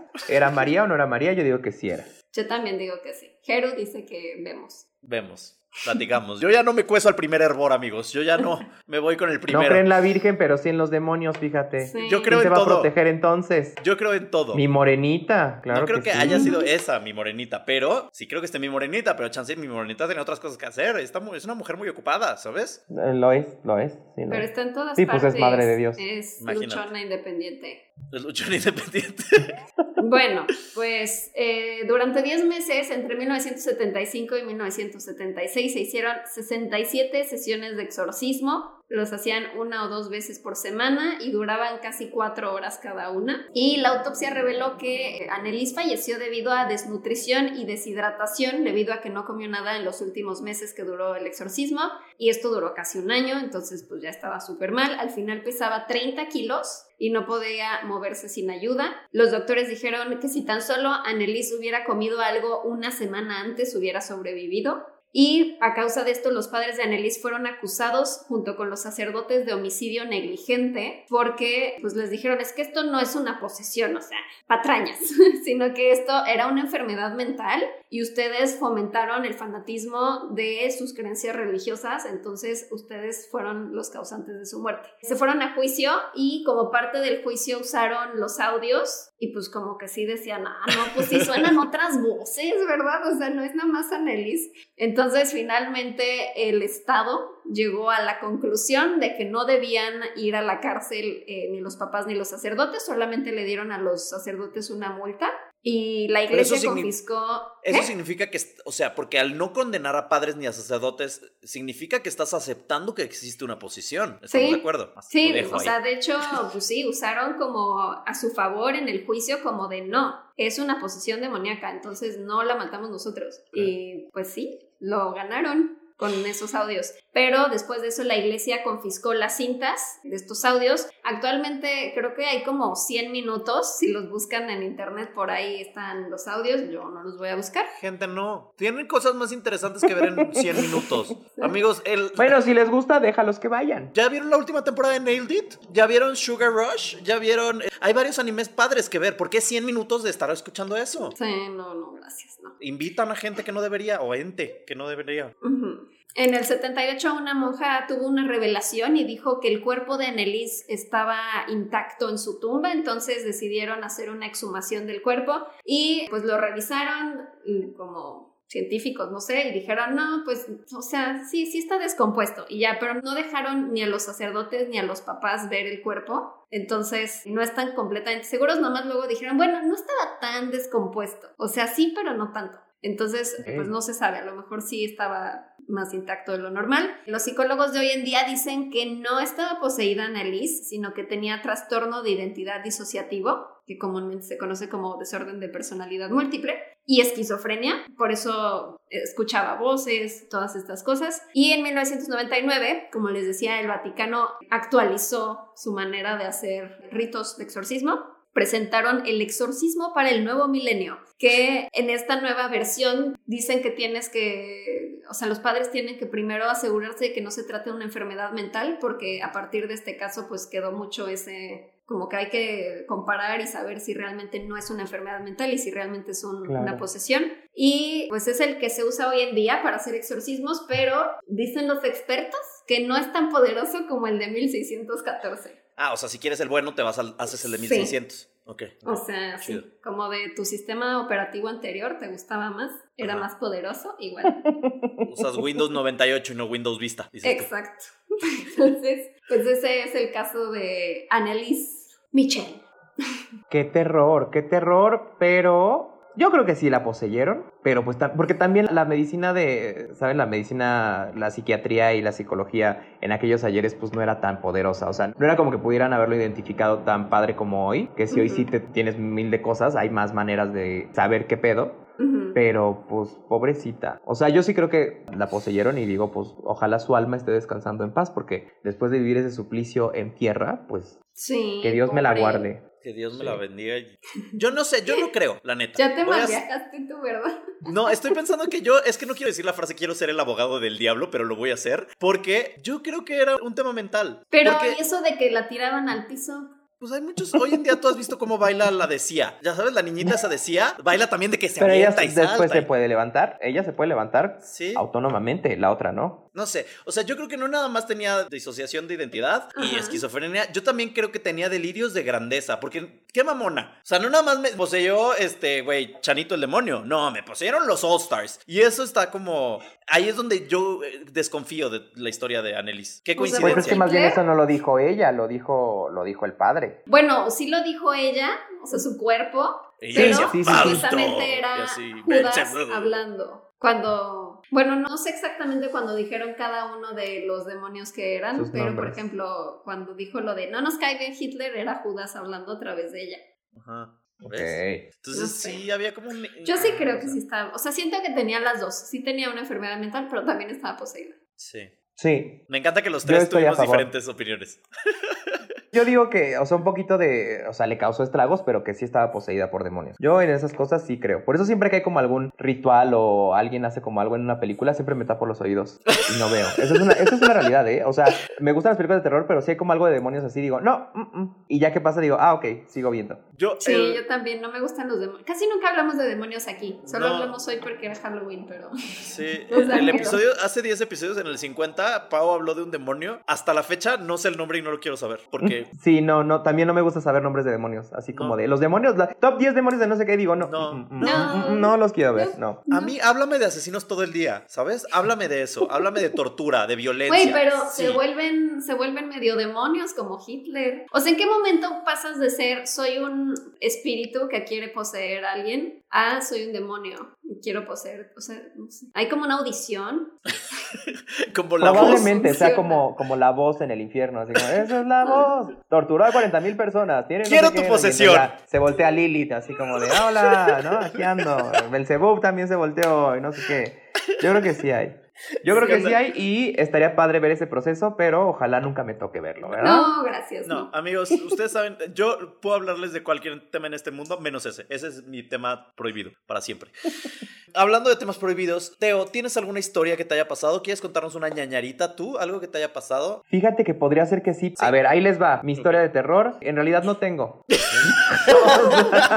Tanto pedo. Si usted estaba esperando una gran historia de terror, la verdad es que nunca me ha pasado nada. Soy una persona que sí creo que existen cosas paranormales allá afuera y cosas de fantasma. O sea, sí creo que hay cosas allá afuera, pero tengo esta premisa de la película de la llave maestra que habla como de que mientras tú no creas y respetes nomás, todo bien. Pero en el momento en el que crees de más, o sea, en el momento en el que te involucras, ahí es cuando ya valiste verga. Entonces, como que yo digo siempre, o sea, sí sé que hay entes, energías, magia, rituales, lo que quieras, y yo lo respeto mucho. Todo lo que usted sea que haga, o si usted es un fantasma y está por aquí, también lo respeto mucho. Pero como no le doy tanto poder a esos pensamientos, porque digo, no, no, no, porque en cuanto me involucre, sé que Ya voy a valer verga. Ajá. Y entonces digo como de, no, cualquier cosa, todo bien. Y si me llegan a esos pensamientos así como de que, "Ah, híjole, ¿qué tal que soy un fantasma? No sé qué, como que pienso en cosas muy bonitas, así como de, no, a ver, hay mucha más energía buena, positiva que te está cuidando, que está contigo, que te lleva por el buen camino, todo bien. Entonces, creo que por eso también no me ha pasado nada así como extraño de que se me apaguen las luces o la puerta o lo que sea, porque no me gusta meterme Eres un de más. ser de luz. Pon tú que me gusta por lo menos tener mi cabeza llena de cosas bonitas. Y ya. Y entonces, pues no he tenido ninguna experiencia sobrenatural. Fui un fracaso en esta sección, paz. pero mejor. No, no, no, pero me da paz porque necesitamos eso. Yo ya cada vez más pienso eso de, ay, no, ¿no será que me va a dar algo por estar investigando tantos temas así truculentos? No, piensa bonito, aleja esos pensamientos. Nada más di como de, ah, pues mira, es parte de mi trabajo y me gusta, pero nada más. Hasta ahí déjalo y listo. Nada más, sí, preocúpate por Gerudito, porque pues mira, él sí tiene pensamientos. Pensamientos ahí tiene. Pero miren, si yo fuera un asesino, no les diría. O sea, cuando juego a Among Us, no les digo a nadie que soy el asesino. Y siempre termino ganando por eso, porque soy muy bueno, ¿sabes? Ustedes dos de las personas que más me conocen ya sabrían. Ya hubiera matado a alguien. He tenido tantas oportunidades de matar a alguien y no lo he hecho, que ya lo hubiera hecho. Ese no es una buena No, y mejor tenerlo cercano, fíjate. Yo Sí, digo, mejor cerca que, ah, no sé, hacerlo voltear los ojos. Así estamos bien. Sí. Es una buena estrategia. Mejores amigos, claro que sí, para siempre. Bueno, este frase- es el último podcast de ñañaras, ahora sí. Tenemos una bonita frase en este podcast que es más vale. Más Bien vale. investigado Ajá. que, no sé, Más vale investigado. ¿Qué? que asesino por conocer. Ajá, más vale investigado desconocido que asesino por conocer. Una cosa así. El punto es, siempre investiga. Siempre, este, como que siempre si tienes como un poquito de dudas si alguien es un asesino o alguien tiene ahí como de que algunas tendencias raras, investiga. Y ustedes creo que me han investigado demasiado y creo que mi vida es demasiado pública para que yo sea un asesino. Entonces no se preocupen por eso. Corte a episodio 120. Gerudito mató a Paola. No, calla, no, No, calla. no, jamás, jamás, jamás. A Pau no la mataría. O sea, sí hay muchos uh, que podría matar sin un pedo. Teo conoce a varios que, que tengo en la lista, en mi Death Note, dices tú. Pero. Es verdad. Pero no, no, no les haría daño. Bueno, pues no queda más que despedir el programa, siento yo. Agradecerles a todos ustedes por estos 60 episodios. Hoy es el episodio número 60, de hecho, también. Entonces, muchas gracias. Gracias, Teo, por estar con nosotros. y por Muchas gracias. Gracias a ustedes por invitarme. No saben qué fantasía fue ya poder interactuar con ustedes y no nada más escucharlos ahí y decir, no, cállate, Gerudito. O sea, más bien como poder aquí decir y echar chiste y todo. Muchas felicidades por los 60 capítulos y Gracias. pues usted si está ahí escuchando, suscríbase al canal, escuche el podcast, arróbelos en todos lados, forme parte de su Patreon porque eso sí es una ayuda muy grande para los creadores de contenido. Y pues nada, muchas gracias a los dos, son fantásticos, los admiro mucho y gracias por dejarme estar en este espacio. Te adoramos Muchas muchísimo. gracias. Te amamos mucho. Nos encuentran en Nanaras Podcast en absolutamente cualquier red social. Les recordamos el patreon.com diagonal Nanaras Podcast. Y además que nos pueden mandar sus ñañaritas, sus historias de terror a nanaraspodcast.gmail.com. Las estamos leyendo cada episodio, entonces no se olviden de eso. Pau. ¿Tu frase de despedida cuál es? Mi frase de despedida será. Ay, no sé, estoy, estoy ofuscado. ¿Tienen alguna frase de despedida, Pau? Ay, no Teo. sé. Happy Halloween. Happy Halloween. ¿Qué les parece? me parece buena. Happy Halloween. Happy Halloween. Eh, ya, los amamos. Bye. Bye. Bye.